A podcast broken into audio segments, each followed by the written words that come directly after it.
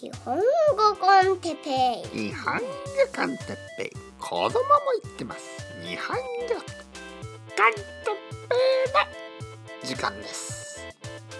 元気ですか？今日はディストピアみたいな世界について。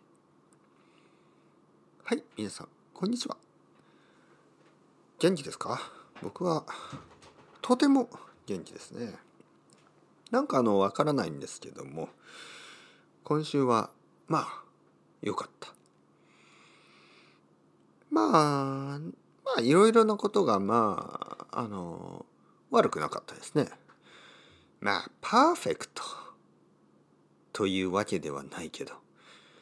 まあ人間の生活なんて imperfect で perfect。みたいなもんでしょ？だからもちろんもちろんあの子供はなんかこうなんでっていうところで怒ったりとか泣いたりとかまあまあまあ奥さんもそんな感じであのまあももちろん人間はみんな違いますからねあのまあ僕もそういうところはああありましたよねもちろん。あの理由もなくちょっと不機嫌になったりとか理由もなく喜んだりとか楽しかったりとかまあすごく人間らしい。だけどまあ大きい問題はなくてまあ今週も良かったなとそういう感じです。皆さんはどうでしたか？で今日のトピックにちょっと関係があるんですけども人間というのはそういうもんですよね。まあ例えばスーパーマーケットに行ってあのまあアボカドを買ってまあなんかあの触った感じは良かったけどまあ開けてみたらちょっと美味しくなかったとか。見た目は良くても触った感じもまあ良くても味は悪かったりとか。まあ逆になんかこう美味しくないのかなと思ったら美味しかったリンゴとか。まあいろいろあるじゃないですか。あのちょっとわからないとか人間だけじゃなくて食べ物も。ねなんかいろいろなことがこうまあ想像と違ったりするじゃないですか。だけどそういうまあ日々のアクシデント毎日のちょっとしたアクシデントをなくそうというまあいわゆる改善していこう、ね、改善。トヨタ式。あのもう古い言葉ですよね。改善なんてね。まあ例えばねじゃああのそういうちょっとこう毎日のアクシデントあるじゃないですか。でそういうのをどうしてそれが起こったのか。でそれをちょっとデータにしてプログラミングしてねプログラムにして少しずつ良くしていこうと。まあその努力はいいんですがいわゆるオプティマイゼーションですね。それが進んでいくとまあそういうアクシデントが起こりにくくなる。というわけで僕たちがスーパーに行くとスーパーマーケットに行くとねたくさんの食べ物とかはあの全然悪くない。あの多分昔はですよ。まあ今でもなんかあのファーマーズマーケットとかに行くとちょっとあの形が悪い果物とか野菜とかあと例えばそれを買ってね形はあまり関係ないですけど買って食べるとあ、まあ、買って例えばあの果物を買ってね家に帰って切ってねこの切ってみると中がちょっと悪かったりまあ当たり前ですよねよく考えたらね。だって食べ物ってそうじゃないですか切らないとわからないでしょだけど今はいろいろなテクノロジーがあるので切らなくてもね中をチェックすることもできますからね。でそういうふうにまあファーミングアグリカルチャーやまあいろいろなことはコントロールされてます。でまあ野菜とか果物はいいんですが僕たち人間もコントロールできるんですよね。なんかいろいろなあのプログラムがありますよね。例えばあのダイエットのプログラムとかありますよね。例えばこういうものを食べたらこうこうですまあなんかアプリとかいろいろありますよねでそのアプリケーションに自分の年齢体重身長、えー、そしてまあ毎日食べているものえー、どれぐらい歩いたかどれぐらい走ったか運動したかそういうのを入れていくとはいあなたに必要なのはこういう食べ物です。でそういう食べ物をまた入れていくといいですね。でもちょっと今日はご飯が多かったですね。だからご飯をちょっと減らして、えー、もう少し野菜を食べてそうするといいですよ。グッジョブみたいな感じで。グッジョブと言われたら嬉しいし。まあそのあのグッジョブと言ってくれるね人のそのまあ多分ロボットなのか まあ本物本当に存在する人間なのかわからないですがなんかパーフェクトなあの見た目の人でまあまあそういうイメージにちょっとこうまあなんていうの？あのモチベーションが上がってしまう人間の弱さというかね。まあなんかこう自分 自分が素敵だなと思う人に「グッジョブ!」とか言われると頑張ってしまうその人間の何て言うの？まあ可愛さというか浅はかさというか。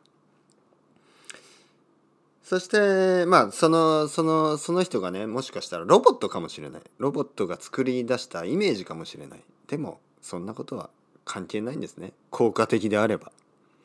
そのダイエットが効果的であればそのダイエットに効果があればいいじゃん別にみたいな。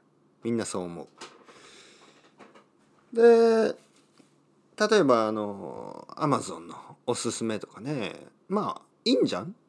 ねまあ便利じゃん？便利じゃない？と思ってアマゾンにおすすめされたものを買ってまあ問題もないし、うん、確かに。世界にはたくさんの映画があるんですよね本当は。にもかかわらずまあネットフリックスに入ればいいじゃんっていう感じでネットフリックスに入ってネットフリックスにある映画の中から選んでまあ十分すぎるほどありますからね。だけど実はもっともっと他にはあるんですよ。たくさんの映画があるんですよ。たくさんのシリーズがあるんですよ。だけどまあいいじゃん。ネットフリックスにあるので十分じゃん。じゃんっていうのはなんかこうじゃないみたいな意味ですね。十分じゃん。こんなにたくさんあるんだからさ。そしてまあ Spotify もまあでもね僕は Spotify 大好きなんですね。で Spotify にはたくさんの音楽があるからまあでも実はあのそこにない音楽もあるんですけどまあまあまあ Spotify は僕はちょっとあの批判する気にならないぐらい素晴らしいサービスだと思いますけどまああの今日言いたいことは実は僕たちは自ら、ね、自分たちからそのちょっとディストピアックな世界に入ってるんじゃないのかと思いますよね。でまあこれはちょっと気をつけないといけない。なぜかというとあの僕はまだわからないんですね。あのたくさんの人たちがね僕の生徒さんも生徒さんたちもたくさんの人たちがあの素晴らしい仕事をしてますね。いわゆるプログラミング。でプログラミングというのは人を助けるあのテクノロジーをまあたくさん作ろうとしてるんですよね。僕たちの生活をもっと便利にもっと快適にもっと効果的にね。でそれは本当に素晴らしい仕事だと思うのであの僕は全てのねその仕事そういう仕事まあオートメーションとか AI とかそういうのに関わる人たちを批判するつもりは全くございません。その人たちはあの自分たちがあのやるべき仕事あのをしているだけだと思います。だけどなんとなくですね、まあ、例えば想像してください。例えばあの皆さんのあのまあ、ダイエットの。まあ ジムの先生が全部ロボットになったり。まあもしくはプログラムになったり。皆さんの言語の先生ね。まあ僕はあの iTalki というサイトでね言語まあ日本語を教えてますけどその先生が必要ないそれぐらい素晴らしいあの AI のティーチングシステム。日本語ティーチングシステムができたり。なんか素晴らしいのかな、皆さんが悩みがあった時にコーチングコーチングシステムねそのカウンセラーみたいなあのロボットが出て皆さんが悩みがあった時何でも聞いてくれる。そして素晴らしいアドバイスをくれる。うん。素晴らしいな。いいな。確かに人間に悩みを言うのはちょっと心配ですよね。その人が。本当に自分の悩みを他の人に話さないかとか。ちょっと心配しますよね。あとはなんか人間には話しにくいですよね。そうじゃないですか皆さん。僕は違いますけどね。